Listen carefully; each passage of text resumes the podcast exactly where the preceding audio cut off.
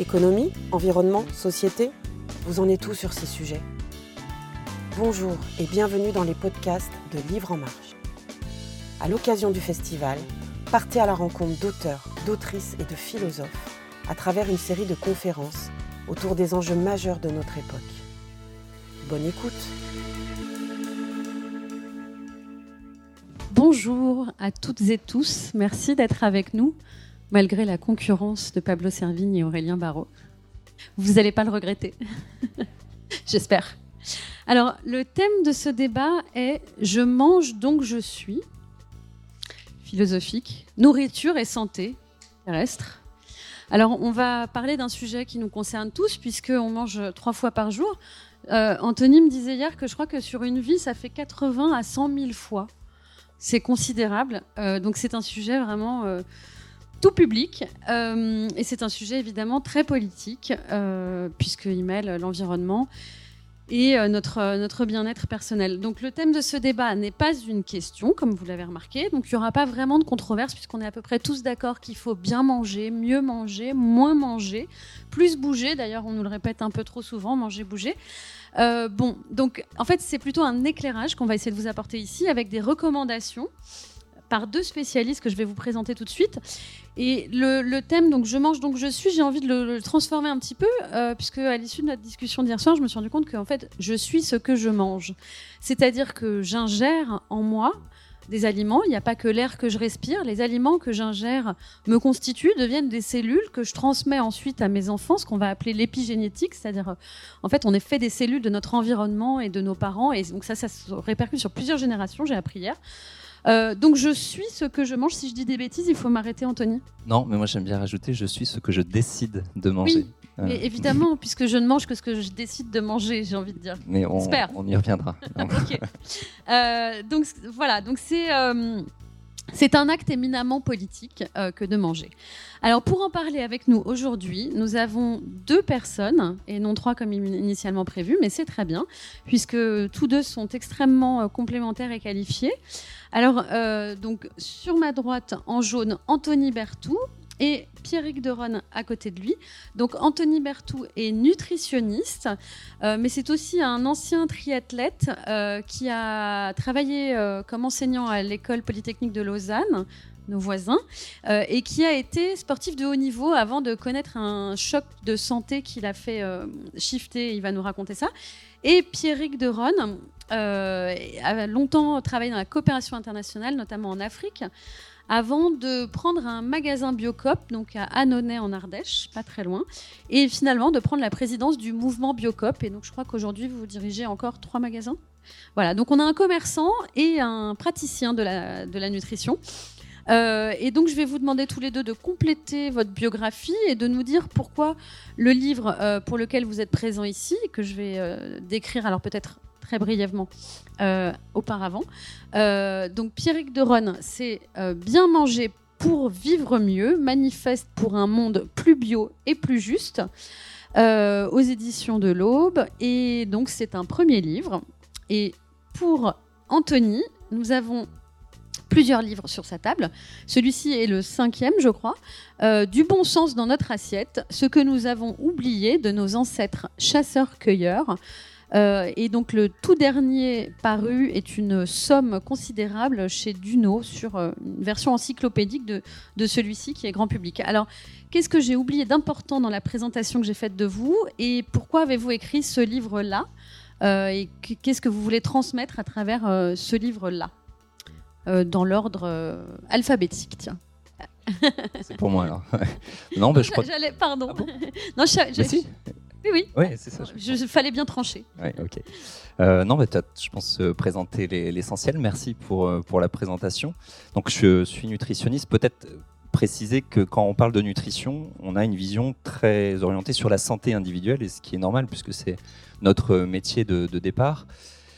Mais aujourd'hui se jouent d'autres enjeux qui sont euh, essentiels en matière d'alimentation et notamment sur l'approche écologique. C'est-à-dire, euh, quand on parle de moyen et de long terme, on a souvent l'horizon 2050 euh, de se dire finalement quel modèle résilient on peut proposer au niveau alimentaire qui concilie bien évidemment des enjeux de santé individuelle, mais aussi des aspects écologiques, géopolitiques, et finalement essayer de trouver un, un modèle convergent qui soit en fait le plus adapté à, nos objectifs des, décennies à venir. Donc ça, c'est aujourd'hui le, pour moi le, cœur de mon, de mon sujet. Et euh, j'aime bien parler d'approche systémique de l'alimentation parce qu'on a en fait des experts euh, dans le monde de la nutrition, on a des experts dans le monde de la toxicologie. Ça aussi, c'est un aspect qui est souvent occulté, c'est-à-dire que quand on parle d'aliments, on pense souvent aux nutriments et moins malheureusement aux contaminants, en tout cas aux molécules qui peuvent être véhiculées par l'aliment. C'est-à-dire que quand vous croquez dans une pomme, eh ben, vous allez croquer aussi potentiellement des résidus de, biocides, de contaminants qui seront présents dans, l'air et, on ne peut pas en fait distinguer l'un par rapport à l'autre. On croque un aliment avec son ensemble et on a des experts sur l'approche nutritionnelle, euh, écologique, pardon, mais on a rarement un regard euh, transverse et pour moi, c'est ce qui est la priorité aujourd'hui parce qu'encore une fois, on mange des aliments et on mange ni des nutriments, ni des contaminants, ni des, convictions écologiques. En fait, on mange un ensemble. quoi. D'où ce livre? Pourquoi ce livre? Alors, celui-ci ou l'autre? Celui-ci. Bah, les, les deux sont très liés. De toute façon, j'ai dit souvent, c'est le petit frère de, l'autre. C'est-à-dire que l'autre est la. Donc, ça s'appelle le traité de la pleine santé par l'alimentation durable, donc nutrition, écologie et évolution. C'est-à-dire euh, poser à plat toutes les croyances nutritionnelles qu'on peut avoir en tentant d'être le plus objectif possible euh, sur la base des données scientifiques les plus récentes. Donc c'est surtout un travail de, recherche bibliographique, scientifique, pour essayer justement d'extraire un peu les, les croyances qu'on peut avoir en matière d'alimentation et, Dieu, sait, Dieu, sait, Dieu sait pardon, si elles sont nombreuses quand on parle de gluten, quand on parle de, véganisme, quand on parle de cétogène, si c'est des termes qui vous parlent ou autres. En fait, les gens sont un peu perdus. Euh, donc l'idée, c'est de, poser à plat tous ces éléments-là, euh, de, les, euh, de les relier à des aspects, encore une fois, écologiques, de biodiversité. Et donc ça, ça demande du développement. Et donc ce, dernier, bah, ce livre du bon sens dans notre assiette, c'est effectivement de se dire concrètement quel modèle alimentaire moi je peux appliquer au quotidien tout en tenant compte en fait de, des aspects écologiques et, de santé individuelle parce que c'est bien sûr essentiel. Quoi. Donc il y a une forme de guide. Oui, en tout cas, euh, l'idée c'est de, de, poser un constat qui n'est pas forcément très optimiste, mais surtout de montrer quelles solutions on peut avoir. Ce qui est extrêmement rassurant, c'est qu'on parle d'écologie ou de nutrition, de santé individuelle, les solutions sont les mêmes. Donc ça, c'est très rassurant. Et on peut les appliquer très facilement. Exactement. Euh, simplement, ça demande de nous extraire de nos habitudes, nous extraire aussi parfois de, certains modèles sociétaux, et c'est n'est pas forcément très simple. Donc ça demande une vraie démarche active, d'où cette notion de je suis ce que je décide de manger. Euh, sans parler de militantisme, c'est juste de se dire euh, effectivement à un moment donné, je choisis en fait mes filières, je choisis mes aliments, je choisis de prendre soin de ma santé tout simplement parce qu'on peut développé autour de, de, l'activité physique, de la gestion du sommeil, de la gestion des émotions, qui sont des éléments, euh, tu parlais d'épigénétique. On ne va pas tout développer. Voilà, j'ai tendance à être bavard. On va lire le livre. Merci Anthony. Pierrick, donc euh, tu te définis comme commerçant. Euh, Qu'est-ce que j'ai oublié de dire d'important dans ta biographie? Parce que c'est plus que commerçant. Oui, en fait, euh, bah, bonjour à toutes et à tous déjà. ce qui me, moi, mobilise en fait dans ma, dans ma, démarche professionnelle au sens général, c'est la coopération. C'est-à-dire que je pense qu'on a des défis aujourd'hui, euh, aujourd'hui, dans l'avenir, euh, qui s'annoncent, qui, qui, ne pourront se résoudre que par la coopération, c'est-à-dire mettre autour de la table des personnes qui ont des intérêts divergents de court terme pour les dépasser et amener de la vision de long terme et défendre euh, une vision commune qui, voilà, donc si je parle un peu de Biocop, on a effectivement des paysans, des salariés, des consommateurs, des magasins autour de la table. Et quand on parle de prix avec le monde agricole, c'est pas simple.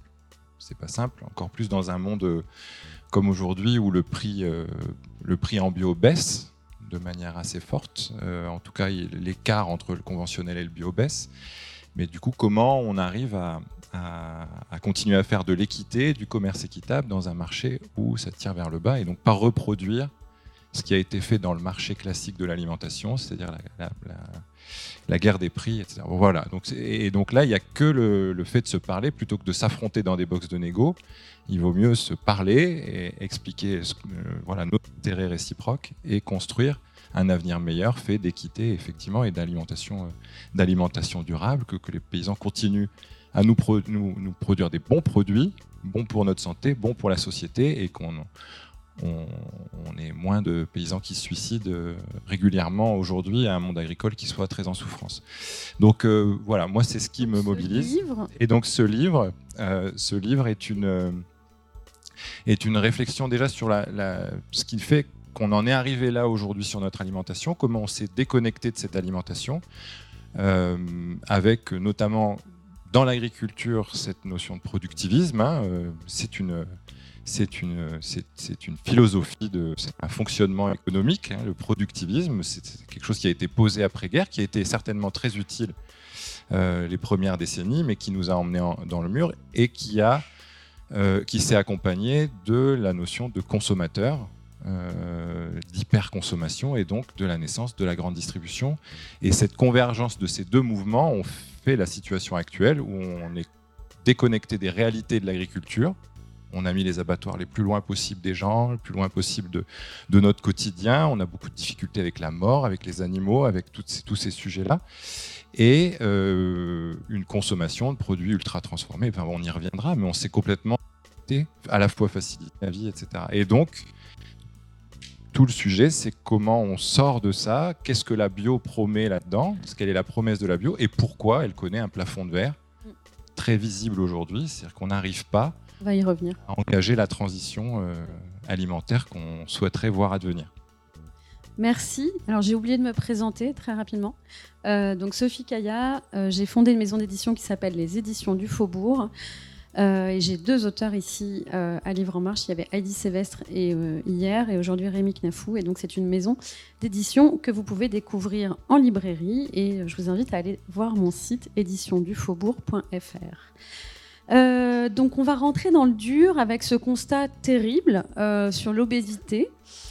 Euh, à l'échelle mondiale, bon, c'est encore pire qu'en France, je crois, mais l'obésité a doublé en 15 ans entre 75 et pardon, une génération entre 75 et 2000 et en fait elle est en train de prendre le même chemin elle est encore en train de doubler pour atteindre finalement 15% de la population mondiale qui est obèse et 40% en surpoids. Je crois que les 40% s'ajoutent aux, aux 15 non, ça l'inclut. Euh, enfin, donc le problème est absolument majeur. Euh, et surtout, bah, ça cause des décès, puisqu'en fait, euh, l'obésité, c'est une maladie chronique qui a énormément de conséquences dans l'organisme et qui cause donc 8% des décès précoces. Et on assiste donc un peu à ce que donc Jean-David Zetoun, médecin gastro-entérologue qui devait être avec nous aujourd'hui mais qui n'a pas pu se joindre, appelle le suicide de l'espèce. Alors c'est quand même hyper violent parce qu'on n'a pas spécialement de vocation à se suicider, on n'est pas venu sur Terre pour ça, et pourtant, c'est un peu ce qui est en train d'arriver. Alors, Anthony, euh, j'ai découvert euh, en te lisant que c'est encore pire que ça, c'est qu'en fait, euh, le, diabète, qui est le, corollaire, disons, euh, de l'obésité, qui a quadruplé depuis 1980, en fait, a des conséquences extrêmement nombreuses, comme par exemple les maladies auto-immunes.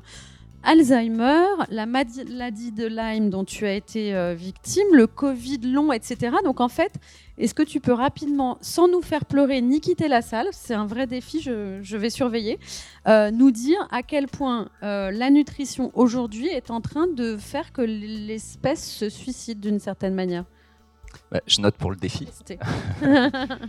L'idée, c'est pas de vous plomber le, moral, mais effectivement, euh, en fait, toutes les pathologies, puis on peut rajouter le cancer, on peut rajouter les maladies inflammatoires chroniques. Elles ont un, point commun, c'est qu'on est dans des vases communicants avec une part de prédisposition génétique et une part euh, qui est liée à notre environnement et notamment notre alimentation. Euh, l'épigénétique, on en a touché juste, euh, juste un mot, simplement pour situer cette définition, c'est l'effet de l'environnement au sens large sur l'expression de vos gènes. Et pendant très longtemps, on a considéré que l'information génétique, elle était figée, un petit peu comme je donne souvent l'exemple du roman, de la première lettre de la première page à la dernière lettre de la dernière page. Vous avez un roman qui est, qui écrit, et on s'est dit pendant très longtemps que c'était une forme de déterminisme génétique, et on s'est rendu compte que ce que nous léguaient nos parents, en fait, c'est un plan détaillé à partir duquel, en fait, on va construire notre propre histoire de santé. Donc il y a toujours une part de génétique, mais il y a une part euh, de comportement au sens de, l'environnement, qu'on parle d'alimentation, d'activité physique, je disais tout à l'heure de, gestion des émotions, de, stress chronique ou en tout cas d'aspects psycho-émotionnels, euh, d'exposition aux contaminants ou autres. Et toutes ces pathologies ont donc une part variable entre ces, ces deux principaux facteurs, mais surtout, elles ont un point commun, c'est l'existence de ce qu'on appelle une inflammation de bas grade, c'est-à-dire que c'est une inflammation qui est latente, qui est pernicieuse, qu'on ne va pas forcément objectiver lorsque vous allez voir votre médecin. Il va vous faire doser des, marqueurs comme par exemple la, CRP qui va déterminer une inflammation aiguë. Là, on est dans une inflammation un petit peu comme une, une, plante qui va pousser, qui va s'enraciner au cours du temps et à un moment donné, on va avoir une expression euh, de la pathologie, mais cette inflammation se sera installée au cours du temps et elle est très liée à, encore une fois, à notre comportement et en particulier à, notre alimentation.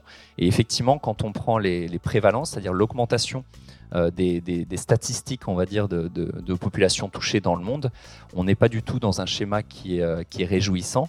Parler d'Alzheimer qui, euh, qui explose comme le diabète de type 2 en particulier. Alzheimer est de plus en plus considéré comme une, une maladie insulino-résistante, c'est-à-dire on parle de diabète de type 3 parfois. Et ça, c'est très très lié encore une fois, notre mode de vie, dont, dont l'alimentation. Et euh, quand on y rajoute des aspects comme l'évolution de la démographie, euh, le vieillissement de la population, donc on est à peu près, euh, alors je m'exclus encore pour l'instant, mais 500 millions de personnes de plus de 65 ans dans le monde, on a une projection à 1,5 milliard et une espérance de vie en, santé, en, espérance de, vie sans aller plus loin, qui a tendance à évoluer positivement dans beaucoup de pays. Au niveau occidental, on commence à avoir une stagnation mais on a surtout une espérance de vie en bonne santé qui, elle, a tendance à diminuer dans les pays occidentaux. En France, par exemple, on est à à peu près 62 ans et demi chez les hommes statistiquement et 64,9 chez les, chez les femmes. Il y a quelques années, on n'a même pas les, tout derniers chiffres. Donc ça veut dire qu'on est de plus en plus euh, sur la planète, on est de plus en plus à vivre plus vieux, on vit malheureusement pas forcément en meilleure santé, et notamment dans ce delta entre l'espérance de vie en bonne santé et l'espérance de vie, ce qui fait que toutes ces pathologies évoluent et certains détracteurs vont vous dire oui mais c'est lié à l'évolution de la démographie. Puisqu'on est de plus en plus de personnes vieilles, euh, c'est normal qu'on ait de plus en plus de personnes malades. oui et non. On se soigne de mieux en mieux et on guérit de plein de choses. mais non non. Et c'est aujourd'hui, on a des, heureusement des outils statistiques qui nous permettent de montrer que, indépendamment de, l'évolution des, technologies, indépendamment de l'évolution euh, de la vieillesse au cours de, bah, au sein de la population, on a effectivement un impact de notre mode de vie sur, euh, sur ces prévalences. Et je vais même un peu plus loin, c'est-à-dire que quand on se dit qu'on a des, traitements, des technologies, et elles sont très bien, il ne s'agit pas du tout de les, remettre en question, je pense à l'aspect euh, médical, bien entendu, qui réduisent en fait l'incidence de ces pathologies. Donc la question, c'est si on n'avait pas ces évolutions, quel serait l'état réel en fait de la santé des populations? Eh ben, elle serait encore pire que ce qu'on a. Donc c'est pas des éléments qui s'opposent, c'est des éléments au contraire qui se rajoutent, qui sont très complémentaires. Ça va, vous êtes encore là? Bon. Alors, dans un monde idéal, euh, tout le monde mangerait bio, cuisinerait et il mangerait local et il mangerait pas trop et serait en bonne santé. Et là, Spirik, on est bien d'accord pour dire que le bio n'a pas tout à fait la cote en ce moment. Euh, pour des raisons euh, alors de prix, même si tu dis que la bio baisse, mais c'est peut-être que le reste augmente aussi, de confiance dans le label et pour des raisons euh, qu'on n'identifie pas tout à fait, mais sur lesquelles on va revenir après, notamment de, barrières à l'entrée. C'est-à-dire que tu disais, c'est très intéressant, euh, les gens qui rentrent dans un magasin bio sont un peu les mêmes qui rentrent en librairie. C'est-à-dire, c'est un peu vous, en fait. et, et, et, donc, où sont les autres et pourquoi euh, poussent-ils leur caddie au supermarché et comment se fait-il que tout le monde ne va pas ses courses à la Biocop? Euh, bah oui, c'est une question assez vaste. donc il y a effectivement des éléments de marché. Alors si on en vient à la question de, la Biocop. Euh, c'est Vincent Chabot qui a beaucoup travaillé sur les librairies et qui a, qui a euh, un sociologue qui a travaillé sur ce sujet-là et qui a expliqué que seulement 50% des Français euh, osaient rentrer dans une librairie. Et donc on l'a fait entrer, euh, on l'a fait intervenir au conseil d'administration de Biocop et il, a fait un parallèle un petit peu. on n'a pas d'études statistiques sur les magasins spécialisés bio, mais, mais en tout cas de se dire que effectivement euh, consommer bio et consommer spécialiste bio, il y a un objet culturel derrière. Et c'est vrai que Biocop euh, est né et a grandi grâce aux, profs, voilà, et toute une génération Télérama France Inter, en gros. Euh, donc euh, ce, mouvement-là, il existe toujours, il est présent. Il y a eu une forme de démocratisation du, bio qui, dans la grande distribution, etc., euh, qui a pu amener des gens, mais ces gens-là sont plus volatiles. On voit bien aujourd'hui que c'est les gens qui nous ont qui ont abandonné leurs bio dès qu'il y a eu un petit, une difficulté d'achat de, et d'inflation. Euh, sont partis acheter d'autres choses ou ont réduit, euh, réduit les choses. Et dans le, dans le livre, je, je, dis aussi que bah, on a 20% de nos très bons clients qui gagnent moins de 1200 euros par mois. Donc c'est bien que, alors c'est pas une représentation de la société en général, hein, évidemment qu'il y a plus, euh, y a plus de gens qui ont les moyens qui rentrent, mais beaucoup de gens font l'effort, cet effort supplémentaire euh, euh, pour, euh, pour, consommer bio, et j'espère en tout cas consommer bio Biocop, qui est un peu plus loin, en tout cas la bio, une bio projet de société qui va un peu au-delà.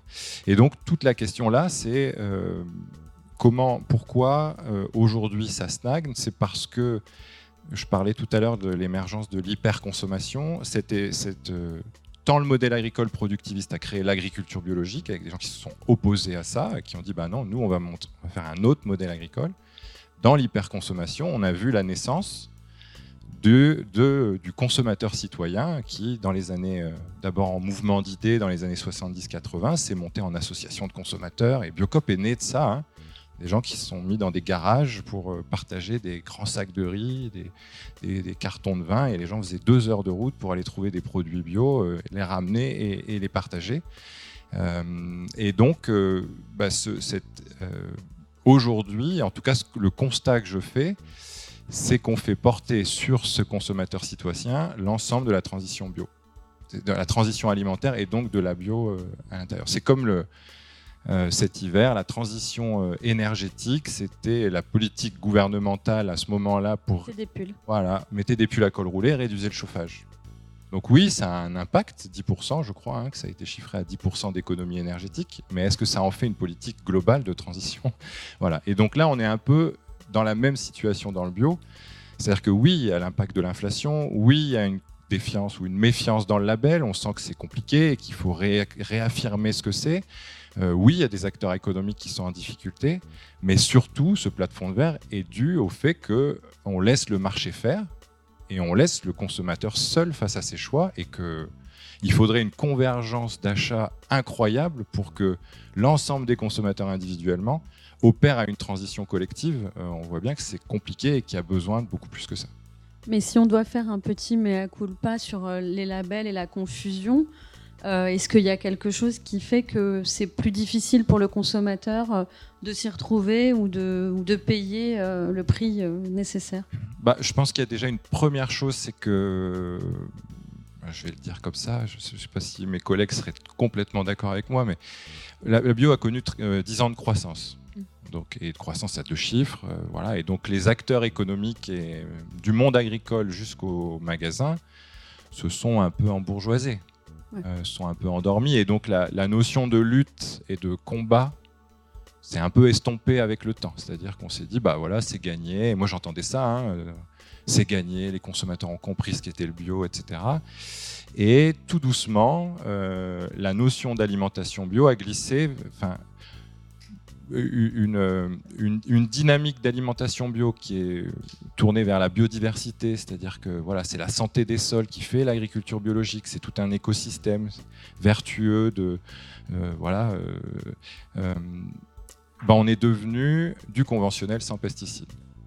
Et dans l'esprit des consommateurs en général, le bio, c'est du conventionnel sans chimie. Et, comme il est disponible aussi en grande surface, finalement, pourquoi faire le détour par un magasin différent? C'est ça. Et en plus, les gens se sont dit, bah tiens, euh, c'est le même label sur mon producteur de miel local que sur le Chocapic bio. Mm. quelle est l'histoire qu'il y a derrière et qu'est-ce qu'on raconte derrière ça? Donc un, produit ultra transformé, euh, voilà, peut être labellisé bio, mais voilà. Et donc, et, oui, on, on a perdu un petit peu euh, voilà. la saveur. Alors merci pour cette transition parce que justement je voulais que Anthony nous développe ce mot terrible de AUT, les aliments ultra transformés, qui sont un peu un cauchemar, euh, puisque j'ai appris que finalement, euh, donc on n'est pas dans un monde idéal où tout le monde mange bio et cuisine, on est plutôt dans un homo modernus, décrit dans ton livre comme un individu qui passe de son lit à ses chocs à pic, de ses chocs à pic à sa voiture, de sa voiture à son bureau, puis mange un petit plat préparé réchauffé en 5 minutes au micro-ondes, remonte dans sa voiture et va manger des chips devant la télé. Euh, donc ces aliments ultra transformés, qui sont pas forcément les chips, mais qui sont certains plats préparés, très préparés, euh, est-ce que tu peux nous en dire plus sur euh, leur côté un peu machiavélique et, qu'est-ce qui fait qu'en fait on n'est est plus vraiment dans, dans, ce qu'on appelle des aliments quoi, à la fin? Ouais, alors machiavélique, je sais pas s'il irait jusque-là. Exagère. Et puis j'ai pas parlé de choc à pic, j'ai parlé. C'est vrai, j'ai rebondi. un lien. Donc peut-être, je peux me permettre avant de juste de rebondir sur cette leçon de, de label bio. Euh, en, deux minutes parce qu'on a souvent une confusion entre l'aspect nutritionnel et le label bio. Le label bio, c'est un label avec euh, un cahier des charges, avec une obligation de moyens. Ça veut dire que le producteur, il va pas utiliser d'intrants chimiques, ou en tout cas, ça va être euh, largement plus cadré que dans le, conventionnel. Et ce que nous donnent euh, les, méta-analyses, c'est-à-dire les, les, études scientifiques qui ont plus de poids qu'une étude, puisqu'elles regroupent l'ensemble des résultats, c'est qu'effectivement, en moyenne, dans le monde, alors c'est très disparate en fonction de la géographie, du type de sol, en fonction des, pays, etc. Mais globalement, on a 75% de pesticides en moins dans un fruit ou dans un légume bio versus conventionnel. Ça ne veut pas dire que les 25% restants sont bons ou entre guillemets sont, sont plus intéressants que, que les autres, mais voilà, c'est une, grande donnée, une grande tendance pardon, qui, euh, qui est intéressante à avoir. Mais surtout la question de se dire est-ce que c'est meilleur nutritionnellement parlant? Parce qu'en fait, quand on parle de santé et de bio, on parle d'intrants chimiques et on parle effectivement de nutrition. Et comme tu le dis sur une marque de, céréales soufflées ou euh, votre paquet de, gâteaux ou de, gâteaux apéritifs, vous pouvez trouver exactement les mêmes aliments ultra transformés en magasin bio. Non seulement ils vous coûteront plus cher, certes vous aurez moins de pesticides, mais nutritionnellement vous serez dans un produit qui pourrait être très peu qualitatif. Et Là, on parle des produits bruts, mais non pas des, AUT, donc des aliments ultra transformés. Ce que nous, nous disent ces méta-analyses, c'est que globalement, euh, quand vous croquez dans une pomme ou dans une tomate euh, bio, vous allez avoir à peu près deux tiers. Alors c'est très statistique hein, quand je dis ça, c'est fortement nuancé, mais c'est pour vous donner un ordre d'idée. Vous avez deux tiers de polyphénol en plus. Les polyphénols, ce sont des composés qu'on appelle un petit peu de manière euh, réductionniste des antioxydants, mais en tout cas, c'est des composés qui sont très bénéfiques pour notre santé. Et pourquoi on constate cette différence? Tout simplement parce que quand votre plant de tomate ou votre pommier euh, il a été exposé aux agressions environnementales, on parle de stress biotique sur la, sécheresse, sur le, manque, euh, l'excès de chaleur, le manque d'eau, etc., euh, les, attaques parasitaires, il a dû apprendre à se défendre. Et les polyphénols sont des composés de défense en fait contre ces agressions. Donc quand vous croquez dans votre tomate qui a été agressée, eh ben, vous avez plus de composés de défense par rapport à la plante tomate au plant de tomate qui a été euh, cultivée hors sol avec des fertilisants, euh, avec tous les, pesticides nécessaires ou autres. Et ce qui est intéressant dans cette histoire, c'est de constater que les polyphénols viennent aussi nous agresser au niveau cellulaire. Simplement, on développe des capacités d'adaptation. C'est-à-dire que c'est un principe dit d'Hormèse, je ne vais pas rentrer dans trop de techniques, qui est que le stress peut être positif. On le voit souvent comme quelque chose de négatif. Or, c'est la base de l'adaptation, c'est la base de l'évolution. Et donc, ce stress va nous permettre de nous renforcer dans notre système de défense et notamment au niveau immunitaire et donc contre les pathogènes auxquels on va être confronté.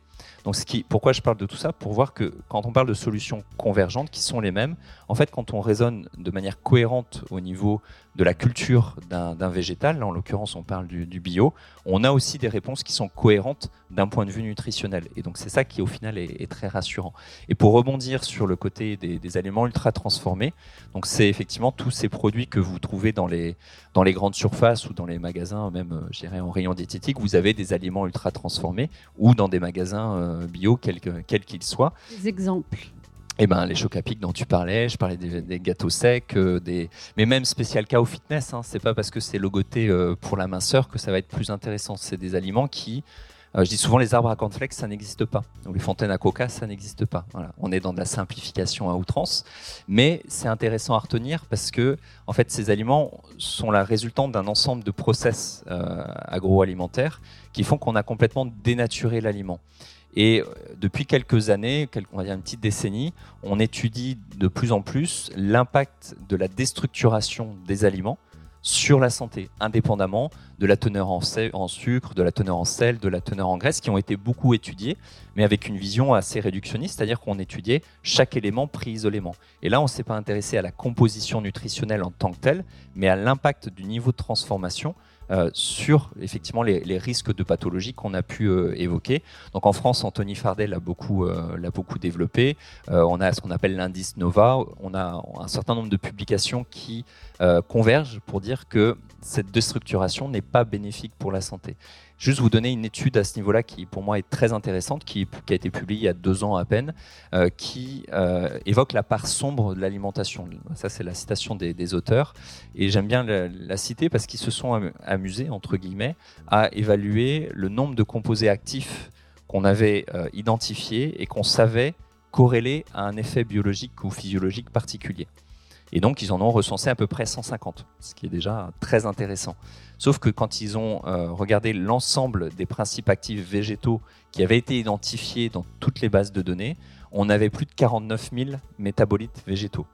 Donc ça veut dire quoi? Ça veut dire qu'on connaît très très peu de choses de l'impact en fait de la consommation des aliments sur la santé. Même si on pense le savoir pour beaucoup, euh, on, a, on a encore tout un champ d'exploration et notamment sur l'organisation structurelle de l'aliment. C'est-à-dire que vous allez avoir des phénomènes euh, de, synergie, c'est-à-dire que quand vous croquez dans votre pomme, et eh ben, vous allez avoir peut-être un polyphénol avec un autre qui vont exercer un effet à eux deux qui est supérieur, et parfois des effets antagonistes, c'est-à-dire que vous avez des composés entre eux qui vont interagir pour peut-être limiter l'assimilation d'autres nutriments, et ça peut être positif comme négatif, mais en tout cas, ça un impact. Donc, euh, le, point commun de ces aliments ultra transformés, c'est qu'on a complètement déstructuré l'intégrité en fait des, aliments, et avec ça, on a mis en, mouvement, j'ai envie de dire, en tout cas, des effets potentiels qu'on n'a pas étudiés, ou en tout cas qu'on a peu étudiés pendant très longtemps, et on se rend compte qu'effectivement, c'est malheureusement loin d'être anodin. Donc le conseil tout simple de dire je prends des produits qui sont bruts, alors on pourrait dire quel aliment brut, etc. On, on pourrait le développer. Mais effectivement, simplement avoir un aliment qui provient d'un plan, qui provient de la terre, un aliment qui est organisé structurellement, euh, ça a son importance, même si on ne sait pas exactement pourquoi encore. Alors on va venir maintenant aux causes de tout ça, comment on en est arrivé là, euh, le manque de bon sens, les lobbies, l'aveuglement. Et j'ai envie de citer donc euh, Thierry Marx, le chef qui signe la préface du livre d'Anthony et qui dit finalement euh, le low cost est une mascarade puisque ces aliments qui sont pas chers en apparence, on les paye trois fois. On les paye quand on les achète, on les paye en sécurité sociale puisqu'ils nous rendent malades, et ensuite on les paye euh, par nos impôts puisqu'il faut réparer euh, les agriculteurs, le monde agricole en crise, et donc l'État est obligé d'aider ceux qui souffrent par ces aliments. donc c'est très réjouissant. et derrière donc ces histoires de santé, euh, finalement, nous, les citoyens, on est, très sensibles et très au courant euh, des enjeux environnementaux, par exemple, euh, et ça va être une question pour Pierrick. On a quand même l'impression que les circuits courts, qu'il y a toute une agriculture paysanne qui est en train de, de revivre, et qu'on a de plus en plus de monde au marché, de, effectivement de paysans qui font de la vente directe, etc. Donc, euh, euh, qu'est-ce qui fait que finalement, euh, il y a encore des freins, alors qu'on a l'impression que localement, des choses se passent un peu partout? Bah, déjà, je pense qu'il faut qu'on. Alors, je sais pas, peut-être qu'on est dans une salle de convaincus, de gens qui font l'effort d'eux, mais le, post-Covid, le post-confinement a été une grande, grande déception pour l'ensemble des acteurs de la proximité et de la production locale. C'est-à-dire qu'effectivement, les gens se sont rués vers euh, les circuits directs, hein, donc euh, dans les fermes, sur les marchés, euh, quand ils étaient ouverts. et bah, les, consommateurs ont repris des habitudes comme avant et parfois même pire qu'avant. Enfin, pire, voilà, en tout cas, un retour au passé. le monde d'après, on ne l'a pas vu. et Le, le, oui, non, bon, bon. Le, le, sujet de, le sujet de pourquoi on n'arrive pas à,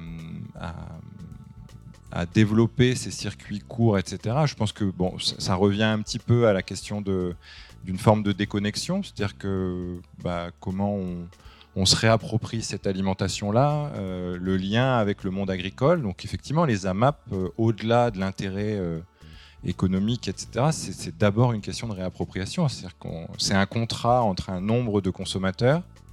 Le, paysan dit bah, Moi, je peux nourrir euh, dans l'année euh, moi, 50 familles, et ces 50 familles s'engagent à acheter chez lui. Et bon, tant mieux si elles aiment les courges. les courges et les betterages d'hiver et les choux. Et euh, voilà, après, bon, on a, dans le panier, on a toujours un peu la même chose, mais c'est, en tout cas, voilà, mais on touche du doigt exactement la question de la facilitation de la vie des gens et dans leur quotidien, dans leur réalité de quotidien. On a des, cadres de vie qui font que, bah, effectivement, prendre une demi-heure pour cuisiner le soir, pour certains, c'est compliqué, ou en tout cas, on n'y voit pas encore complètement l'intérêt euh, individuellement. Et ensuite, euh, bah, le monde de la consommation, la grande distribution, elle a passé 60 ans à, vous, à nous faciliter la vie en tant que consommateurs. C'est-à-dire que la question du plastique, c'est quand même une question qui est prégnante, mais le plastique, c'est incroyablement, c'est fabuleux. En termes de, quotidien et de confort, c'est fantastique. Voilà. Non, mais en termes de confort, c'est-à-dire qu'on a créé des systèmes d'emballage, on a pu allonger les circuits de distribution, euh, gagner en hygiène, euh, en efficacité, etc. Et là, on demande, on dit, on dit, bah, il faut arrêter le plastique, il faut passer au vrac, et on demande aux gens de venir avec leurs 20 bouteilles vides euh, à pied. La notion d'effort, en fait. Bah, voilà. Finalement, pour aujourd'hui bien manger, il faut faire un peu plus d'efforts. En tout cas, il faut revenir. oui, il faut remettre ça comme une priorité. Une priorité à la fois dans son quotidien et à la fois dans une prise de conscience collective que derrière notre alimentation, il y a toute une société. Mm. Oui, parce qu'on ne le dit jamais, mais en fait, la part consacrée à notre alimentation dans notre budget est infiniment moindre que ce que c'était dans les années 50. Euh, en revanche, d'autres budgets euh, comme euh, les techs se sont énormément développés. Et, c'est l'élément d'arbitrage le plus facile. C'est-à-dire quand on a un peu moins de, de moyens, ben, on mange des pâtes, quoi. On fait, on fait tous. Et effectivement, l'énergie, le logement, ben, on ne peut pas arbitrer là-dessus. Ça monte tout seul et on le subit. Euh, voilà, donc ça fait partie des dépenses sur lesquelles on arbitre et donc il faut quand même qu'on arrive à se questionner là-dessus collectivement. Mais parmi donc les causes de, cette confusion du consommateur, euh, il y a aussi un, un problème peut-être d'information. Et là, je vais revenir avec Anthony sur euh, un passage de ton livre où tu dis tu listes un peu les questions. Est-ce que le, sucre fait plus grossir que le gras? Est-ce qu'il faut devenir vegan? Est-ce que c'est mauvais pour la santé? Est-ce que jeûner est bon pour la santé? Euh, Le lait, euh, les produits laitiers sont-ils euh, nos amis pour la vie, etc. Finalement, on se demande avec tout, ce qu'on nous dit si manger n'est pas devenu un peu un sport de combat. Et, comment on s'y retrouve avec toutes ces contraintes qu'on doit arbitrer quand même trois fois par jour? Oui, et euh, c'est vrai que c'est un peu le, revers de la, de la médaille où, entre guillemets, on est, on est pris à notre propre piège. Moi, ça fait 30 ans que je m'intéresse à la nutrition. Je suis tombé dedans, entre guillemets, quand, quand j'étais petit, et ce qui a fait que j'en ai, ai décidé d'en faire mon métier. Et à l'époque, la nutrition était très marginale. C'est-à-dire que dès qu'on parlait de diététique ou de nutrition, on était euh, regardé avec des, des, gros yeux ronds. Euh, voilà, on vous invitait pas à manger, surtout pas, voilà, parce que c'était qu'est-ce que je vais lui faire à manger ça a évolué au cours du temps et, c'est très bien. Et donc, on a eu accès à l'information, alors les nouvelles technologies, Internet, etc., qui fait que c'est un sujet qui est intéressé, c'est un sujet qui intéresse toujours, euh, qui, euh, qui a une pléthore d'informations. Sauf que si on n'a pas euh, le discernement et la connaissance initiale pour justement distinguer ce qui est de l'information parfois lobbyiste, et il ne faut pas se le cacher, dans le monde de l'agroalimentaire, c'est quelque chose qui est, présent, qui va aussi avoir des répercussions sur parfois des, recommandations politiques. Si on n'a pas une connaissance de, base sur les, principaux nutriments, sur la façon dont on peut cuisiner, et eh ben effectivement, on va, et, l'être humain veut ça un peu, on va forcément aller vers des solutions miracles.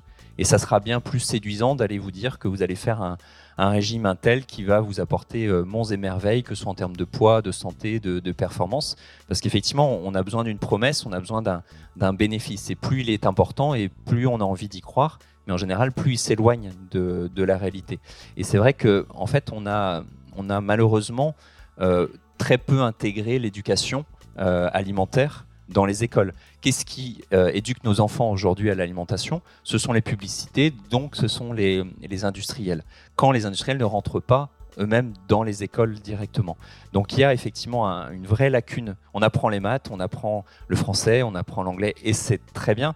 Mais ce qu'il ne faut pas oublier, c'est qu'effectivement, euh, à l'instar de ce que tu évoquais tout à l'heure, on, devient une partie de ce qu'on est en train de manger. C'est-à-dire que quand vous avez croqué dans votre pomme, à un moment donné, cette pomme, elle va constituer la membrane d'une de vos dizaines de milliers de milliards de cellules. Donc on est véritablement acteur au sens de ce qu'on décide d'ingérer et de mettre dans notre propre organisme. Et pour ça, il faut du discernement. Et quand je dis discernement, je m'entends, c'est le discernement par rapport à l'accès à l'information qui est pléthorique et qui est très souvent intéressé d'une façon ou d'une autre. Donc, euh, il y a une vraie cacophonie nutritionnelle, les gens sont complètement perdus. Et euh, tout l'enjeu, et notamment du, livre, c'est de se dire, OK, euh, sur quoi on se base fondamentalement Ce qui sous-entend effectivement un minimum d'éducation, d'information pour comprendre en fait, euh, pourquoi vous allez manger tel ou tel aliment pour orienter vos, choix et que vous soyez tout simplement non pas des libres mangeurs, mais que vous soyez autonomes dans vos choix alimentaires. Et ça, pour le coup, c'est un point qui, malheureusement, quand on regarde le, fonctionnement sociétal, qui a été vraiment mis de côté parce qu'effectivement, on n'a plus le temps, ou plus exactement, on ne prend plus le temps parce qu'on le priorise sur d'autres aspects. Et il n'y a pas de jugement à ça parce qu'effectivement, on est dans une société où on n'a on plus de temps pour rien. Sauf que si on. Oui, pardon. Non, non, mais justement, parce que c'est une transition parfaite avec la question que je voulais poser à Pierrick sur le Nutri-Score. Et après, on va revenir sur Yuka auquel tu as participé. Mais donc, en termes d'information, il y a ce Nutri-Score qui est apparu, je ne sais pas quand, mais les dernières années. Avec donc A, B, C, D, enfin voilà, feu rouge, feu vert sur, euh, sur les animaux. Quels sont les bénéfices et les effets pervers de, de ce dispositif? Je ne sais pas comment on l'appelle. Un label? Alors moi je vais pas avoir forcément un regard très nutritionnel parce que je pense que même les nutritionnistes sont pas tous d'accord je pense sur euh, l'intérêt du Nutri-Score. Par contre, deux éléments euh, derrière euh, un label de transparence comme ça. déjà c'est que c'est efficace. C'est-à-dire que le Nutri-Score change le comportement d'achat des consommateurs. C'est vérifié, c'est-à-dire que dès que c'est en rouge, ça part, à part le Nutella, je pense que le Nutella s'en sort très bien mais euh, on sent quand même qu'il y a des arbitrages qui sont faits euh, en rayon. Et après, le deuxième élément, c'est que derrière ce type de labellisation, il y a un modèle agricole, il y a un modèle euh, d'alimentation, etc. Et donc là, on a un enjeu qui dépasse un petit peu le Nutri-Score, qui est sur l'aspect nutritionnel, mais il y a l'idée de, de, créer un éco-score ou un planet score. Alors nous, on défend beaucoup plus le planet score, mais en tout cas de se dire, quand j'achète un produit, quel est son impact euh, sur la biodiversité, sur euh, les pesticides, sur euh, le bien-être animal, comment, comment on le note de manière assez globale. Et, donc on peut avoir derrière l'orientation d'achat des consommateurs, on peut avoir la défense d'une agriculture toujours très intensive, peut-être plus végétale, mais très intensive. C'est à peu près ce que ce, que, ce, que, ce, qui, orienterait l'éco-score tel qu'il a été construit jusque-là. Hein. Euh, et ensuite, il y a le Planet Score qui va donner une image beaucoup plus, euh, beaucoup plus globalisante, euh, globale, qui peut aller accompagner plus vers une agriculture plus extensive et des produits plus de saison, locaux, etc. Et donc, bah, il y a toujours un enjeu politique derrière ce type de, Mais labellisation. il n'existe pas encore le Nutri-Score, le Planet Score et le... Si, si, ça existe. Alors nous, on le met sur nos produits, mais pour l'instant, il n'y a pas de reconnaissance publique. C'est-à-dire que ça se discute à l'échelle française et à l'échelle européenne, et à un moment donné, ils vont poser un, un cahier des charges et euh, il y aura obligation ou pas pour, euh, pour les, de la poser sur les produits. Mais en tout cas, c'est un vrai sujet euh, qui, concerne vraiment santé et alimentation, c'est-à-dire vers quoi on oriente l'acte d'achat individuel des consommateurs. Là aussi, c'est une très bonne transition donc, vers la question que je voulais poser à Anthony sur donc Yuka, cette application que vous connaissez peut-être où on scanne le code barre. Et Yuka, donc tu, tu vas peut-être nous rappeler ce que ça inclut ou pas. Euh, a, quand même des vertus. Et finalement, on se rend compte que Yuka, qui a une initiative privée, parfois euh, peut-être plus efficace pour orienter euh, les choix des consommateurs qu'un label public, non? Oui, en tout cas, il a été très impactant. C'est vrai qu'il y a plus de 40 millions d'utilisateurs aujourd'hui de, l'application, donc c'est que ça, ça, fonctionne, ou en tout cas ça intéresse, même si les, personnes ne vont pas, vont pas forcément l'utiliser très longtemps, comme plein d'applications. En fait, on se rend compte que la durée de vie elle est assez courte. Euh, pour rappel, l'indice Yuka va se référer donc en partie au Nutri-Score, en partie à l'origine biologique ou non de l'aliment et en partie aux additifs. Euh, le problème de ces labels, et, je pense euh, que ce soit Nutri-Score ou par exemple Yuka, qui ne va pas intégrer la notion de transformation des aliments, ce que je vous disais, qui est pourtant un critère tout aussi important, j'ai envie de vous dire, que simplement la, la composition intrinsèque. La pomme, elle n'a pas de Yuka. Exactement. Et Yuka ne s'applique qu'à des produits industrialisés. Transformés. Donc en fait, on reste dans un schéma qui est de se dire je, maintiens une consommation d'aliments transformés. Quand on a un label bio pour euh, des céréales soufflées, on reste exactement dans la même logique. Et tant qu'on n'aura pas, euh, je peux en dire compris, c'est pas le terme, mais tant qu'on n'aura pas suffisamment conscience de l'importance en fait de respecter cette notion de matrice alimentaire, effectivement, on va toujours trouver des, palliatifs ou des systèmes pour garder une habitude. Et c'est vrai que Yuka, euh, il y a quelques années, notamment par rapport à Intermarché comme plein d'autres marques, euh, a généré la reformulation de 300 euh, bah, produits de MDD, de, marques distributeurs. Mais pourquoi? Simplement pour que ça réponde en vert au label. Le Nutri-Score, qu'est-ce que font les industriels? Ils changent la formulation pour qu'on ait du A et du B. Mais il n'y a aucune réflexion systémique de fond sur la qualité intrinsèque des aliments et notamment sur le niveau de transformation. Donc à trop vouloir simplifier, on finit souvent par tomber dans la caricature et cette caricature ne nous aide pas tant que ça parce que elle nous rassure en fait sur un choix alors que ce choix peut être fortement critiqué en tant que tel. Et c'est ça qui est délicat, c'est de se dire jusqu'où on va dans la simplification pour faciliter en fait l'information et entre guillemets l'achat, l'acte de, consommer un aliment, mais à partir de quand on s'arrête au risque justement de déformer le, message de fond? Et c'est pour ça que j'en reviens pour moi à la notion avant tout d'éducation, d'information, qui va nous permettre en fait d'avoir ce jugement et cette discrimination nous-mêmes. On n'a pas besoin d'une application pour savoir quoi manger. On reste dépendant en fait exactement du même système et, sans faire de, parallèle, je le fais quand même du coup, mais euh, c'est toujours cette logique de, croissance infinie dans un système qui est fini. On sait parfaitement qu'on ne peut pas poursuivre un système de croissance dès lors qu'on a une biocapacité qui est limitée. Et vous le savez sans doute, on a dépassé 6 des 9 limites planétaires euh, au-delà du réchauffement climatique, bah, des, émissions de gaz à effet de serre ou, autres. Donc euh, tant qu'on n'accepte pas en fait, de revoir le sujet de fond, on va toujours trouver des solutions pour se rassurer en fait dans, dans le même schéma. On parlait de confort, on a créé une, une société où effectivement on a tout à disposition. Et c'est l'histoire de Homo Modernus tout à l'heure, c'est que ça, a apporté énormément d'avantages. Il ne s'agit pas de, critiquer ou d'être dans la nostalgie de, ce qu'on faisait avant, mais de se dire qu'il y a un travers à ça. Et notamment un travers biologique, c'est qu'on s'est totalement désadapté de l'environnement dans lequel on est, ou en tout cas, on se désadapte très vite. Et la, sédentarité en est un exemple très important. Je pourrais vous en parler longtemps, mais c'est pas trop le sujet. Euh, la, notion d'exposition aux contaminants également, et l'aliment avec la notion d'ultra transformation et de bonne conscience d'aller acheter une mangue qui vient du, Pérou, un avocat qui aura été effectivement mis sous cellophane en plastique pour pas euh, qu'il soit confondu avec la même mangue que vous allez acheter dans une grande surface. Donc, quelle est la, la cohérence en fait d'acheter cette mangue sous plastique d'un point de vue écologique. Bien évidemment, il n'y en a pas. Mais ça nous crée une forme de, de, de, de, confiance, en fait, de bonne conscience, qui fait qu'on va se dire, bon, bah, ça sera toujours mieux que de prendre le, même, le même aliment conventionnel. Et le danger des, des labels, c'est de, bah, des labels, je m'entends, au sens des, des scores qui sont proposés, c'est que c'est un avantage énorme, je pense, pour une partie de la population qui n'a aucune sensibilisation à la nutrition, pas encore. C'est effectivement bah, de d'orienter, de d'élaguer peut-être l'information, bah, le pardon le choix. Mais une fois qu'on a fait ça, ça passe obligatoirement par l'étape de la pédagogie, de l'information. Et pour Yuka, me concernant, moi je ne suis pas intervenu sur le scoring du, score, mais justement sur la pédagogie, sur la fourniture de données, d'articles, etc. Parce que je trouve que c'est ce qui est finalement vertueux dans ce schéma-là, c'est que on est venu ben, quand je dis on, c'est quels que soient les, labels en fait, hein, au niveau des, des, fonctionnements, on est venu capter en fait des personnes qui ne seraient jamais intéressées à la nutrition. Et le Nutri-Score ou Yuka ou Nova, on peut discuter d'un certain nombre de labels. Donc ça, c'est positif. Mais une fois qu'on a fait ça, qu'est-ce qu'on engrange derrière? Et là, pour moi, l'information, elle est, essentielle.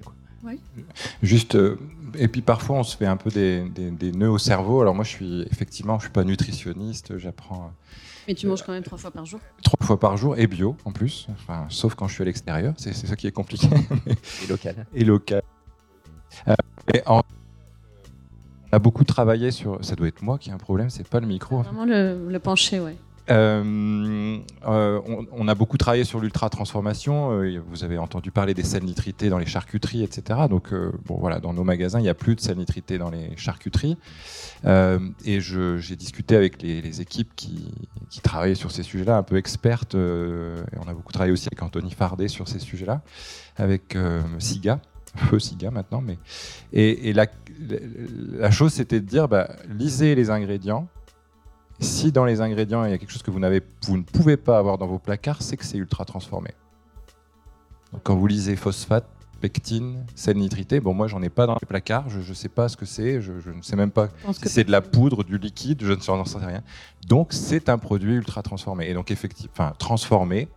Alors après il y a, les E, machin, etc. Donc là c'est plus loin et vous ne trouverez pas ça certainement dans les magasins bio. Mais déjà, euh, ça, permet de se poser des questions. On va aller vers la conclusion, la dernière partie consacrée aux solutions, aux recherches de solutions. Puisqu'on le voit finalement, la malbouffe est une maladie civilisationnelle euh, qui témoigne de notre perte de bon sens et qui, d'une certaine manière, est aussi facile à rattraper au niveau individuel. Mais on voit que le problème se situe au niveau politique et que là, le travail est immense pour euh, savoir par quel bout prendre les choses. Alors, Pierrick, euh, tu proposes en fin d'ouvrage et assez rapidement l'idée d'une sécurité sociale alimentaire. Est-ce que tu peux nous en dire plus, notamment sur la façon dont euh, cela permettrait d'orienter euh, l'acte d'achat euh, vers le vertueux et le bio? En fait, il y a beaucoup, beaucoup d'organisations aujourd'hui qui réfléchissent à, la question d'un droit universel à l'alimentation. Hein, et logiquement, tout le monde devrait avoir accès à une alimentation durable. Ça fait partie de, notre constitution. mais ce n'est pas le cas. On voit bien qu'on surproduit, on jette 30% et on donne nos restes aux plus démunis. En gros, notre système est fait comme ça et on colmate. Donc il y a des structures qui naissent pour euh, ne pas jeter, il y a des structures qui naissent pour récupérer, ramener, il y a des déductions fiscales pour les... Mais on ne remet pas en cause complètement ce système-là. Et en plus de ça, on est dans un système alimentaire qui est au cœur du réacteur global de notre système mondial, euh, avec les lobbies les plus puissants euh, qui convergent vers ce monde-là. C'est-à-dire qu'on a euh, la chimie, la santé, l'agroalimentaire, le sucre. Enfin voilà, on, sent qu'il y a quelque chose là. Et donc, il faudra arriver à dépasser tout ça. Euh, effectivement, que naisse sur les territoires une réappropriation par les, par la, je veux dire les populations, les gens, par, par chacun d'entre nous, de notre alimentation, de ce qu'elle représente. Et ensuite, sur cette base-là, de construire, et il y a déjà des réflexions assez poussées hein, qui existent sur ce sujet-là, au même titre que la sécurité sociale de la santé, une sécurité sociale de l'alimentation, donc avec une cotisation sociale, cotisation alimentaire, sur nos salaires en fonction de nos moyens. Et euh, bah, chaque Français recevrait euh, chaque mois 150 euros pour pouvoir se nourrir. Et, donc, et il y aurait des caisses alimentaires localisées, le plus local possible, justement pour dépasser les lobbies, bah, après, euh, on se retrouve avec Bruxelles où, voilà, où les, les, lobbies vont faire leur, leurs œuvres, et donc de flécher euh, cet, argent-là vers euh, du végétal, du local, du durable, du produit brut. Enfin voilà. Ensuite, chacun, enfin chaque caisse aurait entre ses mains un fléchage. Et là, on résout énormément de problèmes, déjà d'accès à une alimentation, alimentation durable. Euh, la moitié de l'alimentation passerait par ce dispositif-là, hein, selon les calculs. C'est-à-dire que ça ferait la moitié. Et donc, on transformerait aussi l'industrie, euh, euh, l'agro-industrie, l'agriculture. On pourrait réorienter carrément l'ensemble de l'agriculture. Donc, on est au prémices de ce sujet-là. Ça peut faire un peu peur parce qu'il va payer, etc. Euh, en tout cas, on paye déjà. Voilà, on paye déjà et donc il faut que ça chemine un petit peu euh, politiquement, culturellement et que surtout il y ait l'émergence de que ce sujet soit euh, vraiment qu'on ait une prise de conscience que ce sujet est au, cœur du réacteur. C'est vraiment si on résout ça, on résout beaucoup de problèmes des Français. Merci. Anthony, euh, donc on a vu euh, à travers Yuka et d'autres qu'il est possible de changer un peu les choses. Un sujet qu'on n'a pas du tout abordé, c'est la viande, et c'est assez révélateur. Je crois que la euh, consommation de viande est repartie à la hausse, et, en fait, ce que tu décris très bien, c'est la difficulté à changer nos habitudes, parce que manger, finalement, c'est quelque chose, c'est un héritage culturel très ancré en nous. Et alors, euh, on a eu l'impression que ça bougeait avec la baisse de la consommation de viande, et, finalement non, pas tant que ça. Enfin, voilà, comment on fait changer les, consciences de fond? Ça, c'est un grand sujet. Je ne pense pas que j'aurai la, réponse en tant que telle, mais effectivement, sur la viande, on sait, alors en fonction des pays, c'est variable, mais on voit qu'il y a une baisse globalement de consommation de, viande brute en tant que telle, mais on a une augmentation des aliments transformés qui contiennent justement des produits dérivés animaux. Ou euh, dans le monde vegan, on va être exactement au végétal, on va être dans la même problématique, c'est-à-dire que on va vous dire de manger végétal, mais vous allez acheter des nuggets végétaux, des saucisses de soja végétales, bah, forcément végétales, mais en tout cas des saucisses végétales ou autres. Donc on en revient toujours à la même chose, c'est tant qu'on n'a pas une éducation, une information. Euh, je crois que c'est la base et, on a beaucoup de publications qui vont dans ce sens, euh, y compris chez les jeunes enfants. C'est-à-dire que quand on, euh, quand on répète le fait de présenter des aliments à des enfants, même sans bien sûr les forcer à manger quoi que ce soit, mais leur expliquer en fait d'où vient cet aliment, quels sont les effets sur la santé, et d'être dans du mimétisme, c'est-à-dire de soi-même consommer les aliments que vous allez proposer à vos enfants, parce que si vous leur dites de manger euh, des haricots verts et des carottes, mais que vous êtes devant le frigo en train de manger un morceau de saucisson debout euh, ou de fromage, j'ai rien contre l'un ou l'autre, mais on n'est pas cohérent. Et, ça, c'est important parce que euh, on, a tendance effectivement à, finalement à, déléguer l'éducation alimentaire à à l'école parfois, même si elle est peu existante, mais euh, on s'approprie pas en tant que parent, je parle en tant que parent parce que moi j'ai trois enfants, euh, ce rôle d'éducation alimentaire qui est pourtant, euh, pourtant essentiel. Alors sur la question de la, viande, effectivement on a un rapport Itland 7 qui est sorti il y, a, il y a 4 ans maintenant, qui a été actualisé il y a, il y a quelques mois, qui d'un consensus d'experts qui vise à proposer un modèle résilient autant sur la partie écologique que la partie euh, nutritionnelle. Et euh, ce que nous dit ce, rapport, c'est que sur la consommation de viande rouge et notamment de bovin, euh, on est sur une orientation pour limiter la, bah, de dépasser la biocapacité d'une portion de viande tous les 9 à 10 jours. Et donc quand vous voyez qu'on a du mal déjà à diminuer à une fois par jour pour certains, oui. Et dans les cantines, on en parlait tout à l'heure. Oui, et effectivement, je donnais cet exemple. La plupart des enfants mangent tous les jours de la viande à la cantine. C'est quand même aberrant. Et alors, on peut se dire, et c'est très bien, on va proposer une fois par semaine euh, des plats uniquement végétaux, mais ce que nous disent, euh, non pas les données françaises, parce que c'est quelque chose d'assez récent, mais en Europe du Nord, on a eu notamment plusieurs études qui nous montrent que les, le niveau de gaspillage alimentaire dans les jours où vous aviez des, des produits uniquement végétaux augmentait, tout simplement, parce que si vous expliquez pas pourquoi vous avez une démarche végétale, bah, vous allez finalement avoir une augmentation de, des déchets. Et, ce qui était intéressant, je pense notamment à une étude, euh, c'est que, j'ai plus les chiffres exacts, mais on était sur une vingtaine ou trentaine de pourcents pour les maternelles, à peu près à 50-60% pour les primaires. Et au collège, pardon, euh, oui, c'était primaire, collège, si je dis pas de bêtises, et lycée, on était à plus de 70%. Donc en fait, plus on avait euh, une autonomie alimentaire dans le choix, et plus il y avait de gaspillage, parce que les gens, bah les gens, dans l'occurrence les enfants, n'adhéraient pas tout simplement à un produit végétal dès lors que ça sortait de leurs habitudes. Donc euh, j'en reviens encore et toujours pour moi à l'éducation et à l'information. Et, je fais, pardon, je juste pour terminer, euh, sur ce rapport Irlandset, par rapport à, ce que tu indiquais tout à l'heure, euh, sur le côté économique, ce qu'il nous dit, c'est que dès lors, bah, tant qu'on n'aura pas en fait de gouvernance indépendante d'un système politique et d'un système économique, on sera forcément biaisé dans les recommandations nutritionnelles. Aujourd'hui, quand on prend chaque pays dans le monde, on a quatre pays qui ont intégré les enjeux écologiques dans les recommandations nutritionnelles. Pas forcément de manière... Euh, alors, il y a la, alors de mémoire la Suède, il y a le Qatar. Donc, c'est pour ça que j'allais dire que c'est pas, pas du tout euh, une notion qui est suffisante. C'est-à-dire que c'est pas parce qu'on dit de, qu'il faut faire attention que ça va être associé à une bonne politique. Et puis, j'ai plus le, nom des, des, autres. Non, je crois pas. Euh, non, non, j'ai plus en tête. Mais en tout cas, je me rappelle qu'il n'y en avait que quatre. Parce que, en fait, on, isole ces priorités. C'est-à-dire que d'un côté, on a des priorités écologiques, et vous les entendez tous les jours. De l'autre côté, on a des priorités euh, nutritionnelles, mais on n'a pas une vision globale.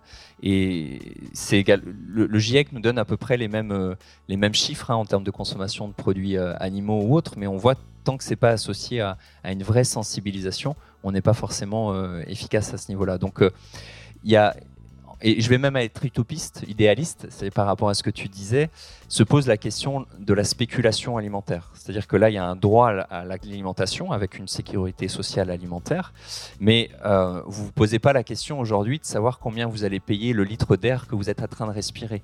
Et heureusement, et c'est normal, c'est un principe vital. On a besoin d'air pour respirer. On a besoin d'eau pour vivre. Pourtant, l'eau, est depuis 2-3 ans, est désormais aussi soumise à la spéculation. C'est-à-dire qu'on a des, marchés à terme sur l'eau.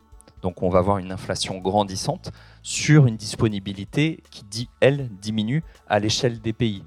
En quoi un accès à l'eau est moins légitime, gratuit je parle, qu'un accès à l'air? Bien sûr, vous vivrez moins longtemps sans air que sans eau, mais si vous vivez à un moment donné sans eau, euh, vous n'allez pas vivre éternellement. Et l'alimentation, c'est la même chose, c'est-à-dire qu'on a instauré euh, tout un système de, de spéculation, on est venu euh, intégrer des, bah, des, logiques financières tout simplement dans des disponibilités de matières premières qui ont forcément une influence sur les, bah, les, accès à l'alimentation. Aujourd'hui, vous avez plus de 850 millions de personnes qui sont dénutries dans le monde, vous avez plus de 2,1 milliards de personnes qui sont en état de carence nutritionnelle.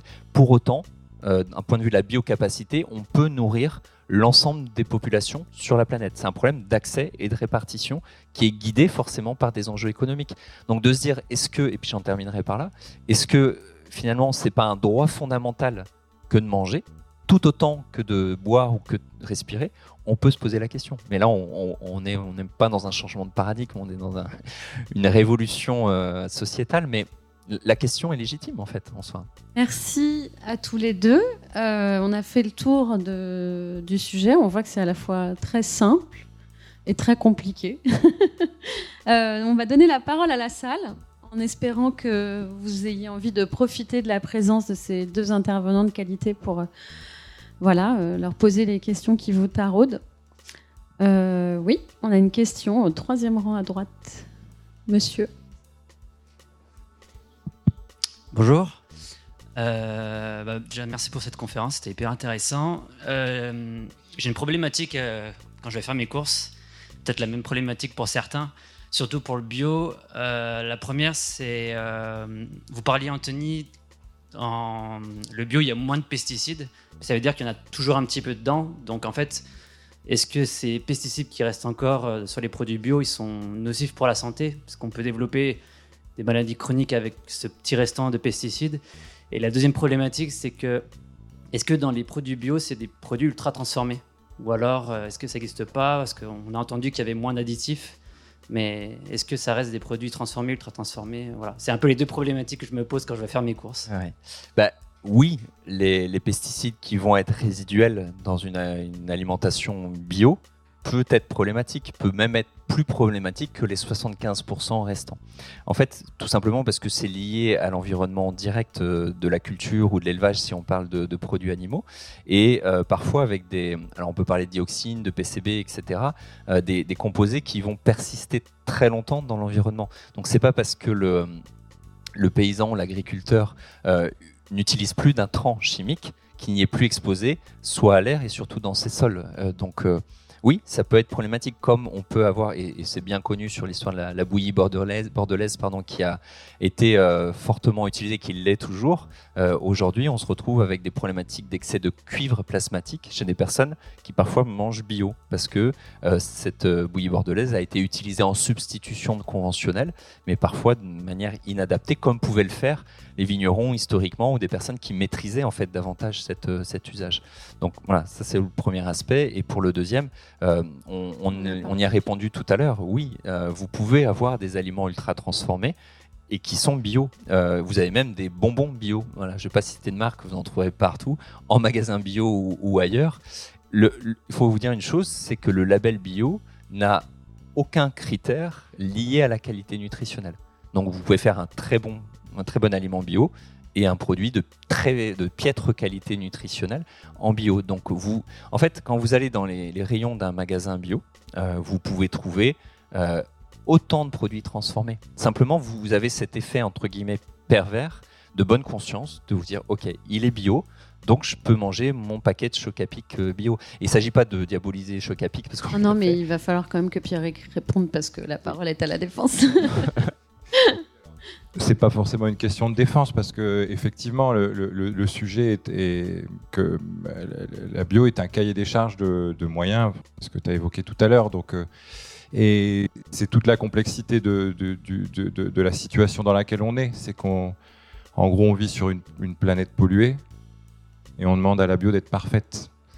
Et donc moi, ce que je réponds à ça, c'est qu'on parlait, il y a même les contaminations en rayon, donc vous trouverez pas dans les magasins spécialisés, mais quand vous avez des produits bio à côté de produits non bio en rayon, notamment les fruits et légumes dans la grande distribution, bah oui, peut-être qu'il peut y avoir un peu de contamination croisée, etc.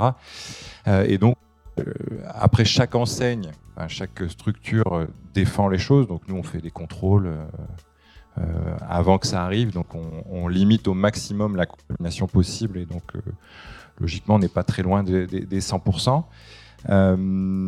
mais en fait, moi, ce que je voudrais dire, c'est que le, le bio, c'est pas parfait, mais c'est ce qu'il y a de meilleur. moi, en tout cas, c'est comme ça que je le défends. C'est-à-dire que, effectivement, c'est parfait, mais c'est ce qu'il y a de meilleur. Euh, dans le livre, je prends l'exemple du saumon. Je vais, prendre l'exemple du saumon parce qu'on a eu euh, beaucoup de difficultés là-dessus euh, dans le bio. C'est-à-dire que les saumons bio ont plus d'acide gras, de matières grasses, sont meilleurs en gros dans la manière dont ils sont élevés et nourris. Ils viennent de Norvège ou pas Alors nous, on n'a pas la Norvège. On, a supprimé la Norvège assez rapidement, mais en tout cas, il y a des conditions d'élevage, etc. Mais, mais, mais globalement, et le problème, c'est que les métaux lourds se logent dans le gras des poissons. Et donc, on s'est retrouvé avec des analyses où le poisson est meilleur pour la santé, etc.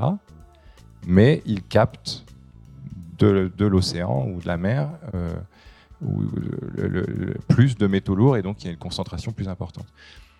C'est complexe en fait. C'est complexe. Donc on arrête de faire du bio puis on dit c'est pas grave. Et donc tout le sujet c'est comment on compare, c'est-à-dire que prendre cet angle-là et dire bah la bio est pas parfaite, ok. Et donc on voit hein, effectivement de plus en plus de d'articles, de reportages sur mais oui, mais la bio vous ment, etc. Non, en fait, la bio, elle fait de son mieux dans un monde dans lequel elle est.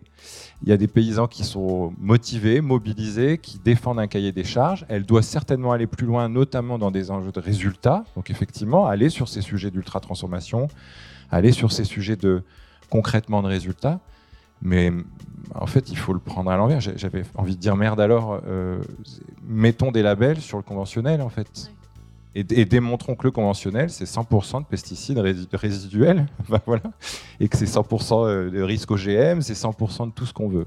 Et donc, il faut, voilà, je, le prendrai dans l'autre sens. Merci. Il y a des questions qui arrivent, Madame au premier rang et Madame derrière. Je ne sais pas dans quelle ordre. La première qui a un micro. Alors, ça va être vous. Bonjour, merci. Euh, je suis désolée parce que j'ai loupé le début, donc, euh, euh, j'espère que, ce que je vais demander, vous ne l'avez pas déjà dit. Donc voilà, vraiment désolée pour ça. je rebondis vraiment sur ce que vous venez de dire concernant les autres méthodes agricoles et, surtout sur bah, le label HVE qui justement est en, enfin voilà, amène une réflexion parce que ça rajoute encore un label, ça rajoute euh, aussi euh, pour moi de, un flou artistique encore dans l'information qu'on peut donner euh, aux consommateurs. Et, et, je pense que. Enfin voilà, j'aimerais avoir votre avis là-dessus. On va expliquer d'abord ce que c'est que le label HVE. J'y vais, oui. Bah, le label, c'est le label haute valeur environnementale. Donc de manière très simple, je crois qu'il y a trois niveaux, c'est pas je crois, je suis sûr, il y a trois niveaux et le niveau 3 est une manière de est une grille de C'est de l'auto, c'est de la déclaration, c'est de l'autodéclaration. Il n'y a pas de contrôle, etc. Donc, vous voyez où je veux en venir. Euh, en fait, c'est la continuité. Je vais reprocher de.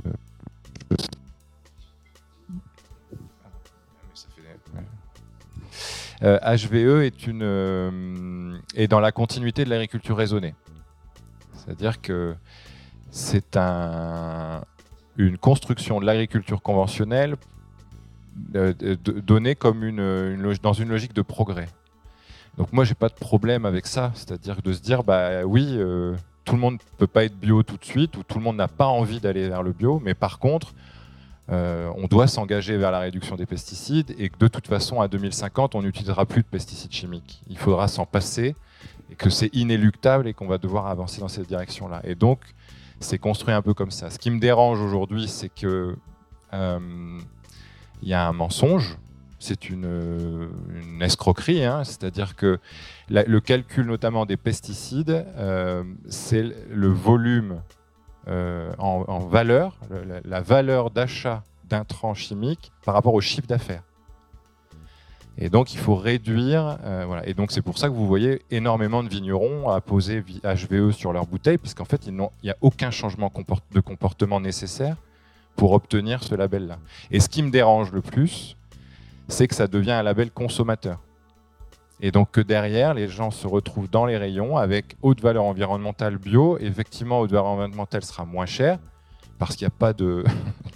N'y a pas d'engagement hyper précis là-dedans, il n'y a pas de changement de comportement. Et là, ça devient un problème parce que ça veut dire que c'est poussé politiquement et qu'effectivement, on a un gouvernement qui a poussé HVE pour déstabiliser l'agriculture biologique. Moi, je ne vois pas d'autre chose. C'est-à-dire que dans la loi Egalim, qui pousse à aller vers plus de local, plus de bio, le label HVE est mis au même niveau que le bio, avec des engagements différents. Et donc on se retrouve dans une situation qui est complètement ubuesque, c'est-à-dire qu'on a le label qui doit nous permettre en grande partie d'engager la transition, et pas seul, hein. il y a plein d'autres choses que le bio, hein, je ne fais pas que ça. Mais on le cantonne à un segment de marché, on dit c'est pour les bobos, c'est pour les riches, nous on va s'occuper de ça, et surtout ne remettons pas en question le modèle productiviste, euh, parce que le label bio est aussi une alternative à ça, on veut changer de modèle agricole, Évidemment, beaucoup ne veulent pas le changer, et donc HVE est une manière de résister à la transition et au changement. Voilà Anthony, tu es d'accord avec ça?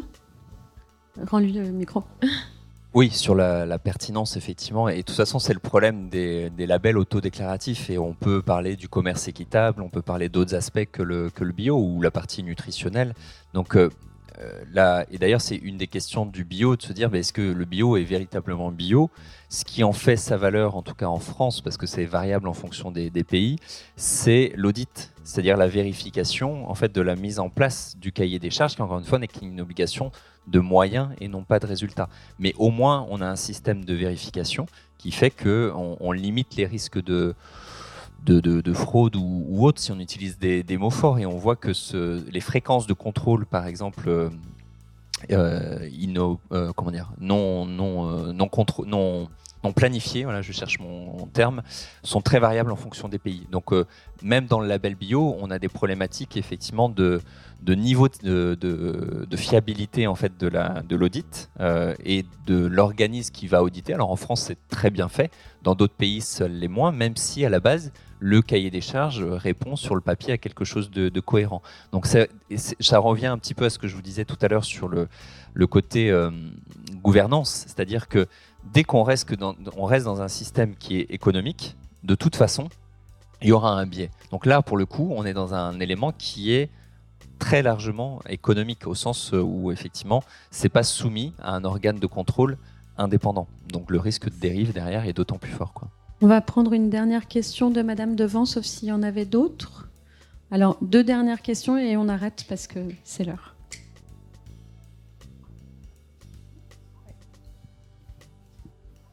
Merci. C'est pas une question, c'est une requête. C'est une requête pour vous. Je m'étonne toujours autant dans vos magasins de trouver des produits euh, qui contiennent autant de sucre et autant de sucre caché dans des produits où il me semble euh, qu'il n'y en ait pas besoin. Donc c'est une requête, euh, si elle est possible. Un exemple de produit? Des beaucoup de tomates, euh, une sauce tomate, toute simple, pulpe de tomate dans laquelle on trouve du sucre, euh, du jambon dans lequel on trouve du sucre, la bière dans laquelle il y a beaucoup de, de, de, bière vendue avec du sucre, alors qu'on en trouve parallèlement sans sucre. Enfin, je veux dire, ils ne le revendiquent pas. Hein, C'est quand même une question. Mais il me semble que ça faisait partie du, voilà, d'un des chapitres du livre du Monsieur qui n'est pas là, euh, tous les sucres, et euh, sucres cachés. Et on parle d'éducation. Moi, il me semble important que dans l'éducation qu'on a avec nos enfants, on les apprenne à ne pas être dépendants de ces sucres et ces sucres cachés dans la nourriture et qui euh, a un impact sur euh, leur comportement alimentaire après. Donc, dans vos magasins, j'aimerais bien trouver des choses où il n'y ait pas de sucre quand il me semble qu'il n'y en a pas besoin. Oh bah, c'est une très bonne question. En fait, le... là, moi, je vais déplacer un peu le sujet parce qu'effectivement, il y a l'aspect nutritionnel et puis il y a l'aspect euh, de notre capacité à, accueillir aussi des clients. Alors, je ne vais pas prendre l'exemple du sucre parce que, évidemment, je ne sais pas de quelle sauce tomate vous parlez. J'irai regarder dans les rayons j'ai du mal à voir euh, aujourd'hui. Mais en tout cas, il y a une question d'affichage, effectivement, de dire bah, sans, sucre, sans sel, etc. peut-être. Et aussi, euh, on me pose beaucoup la question du surgelé, euh, des frites surgelées. Pourquoi avoir des produits comme ça? Et bah là, il y a une question un petit peu de stratégie aussi d'ouverture. Moi, moi, quand je suis arrivé, donc je suis arrivé chez Biocop en 2009 comme responsable du magasin Danone. C'était une association de consommateurs, etc je n'avais pas le droit, enfin j'avais pas le droit, on s'interdisait de vendre des pâtes blanches, du pain blanc. Voilà, il y avait un aspect très, euh, alors très, très intéressant, mais très radical. Et donc effectivement, les nouveaux clients, ils arrivaient, ils disaient, bah, alors là, du pain complet, oui, ça se garde une semaine, vous êtes tranquille. Enfin bon, euh, voilà. Et donc on, en est là. Alors peut-être qu'effectivement, il ne faut pas aller trop loin. Voilà. Non, non, mais je parle pas du sucre, mais en général, c'est comment Je vous invite à poursuivre la discussion au magasin d'Annonay avec Pierrick Deron. On m'a dit que la discussion était terminée, donc je suis désolée, on va pas prendre la dernière question, mais vous pouvez les retrouver autour de leur table d'auteurs dans le salon des auteurs à côté, et, bien sûr acheter leurs livres. Merci à toutes et tous pour votre participation. Vous avez aimé cet épisode? Vous aussi essaimez la matière à penser en la partageant autour de vous. Pour en savoir plus, rendez-vous sur notre site internet livreenmarche.com. À bientôt!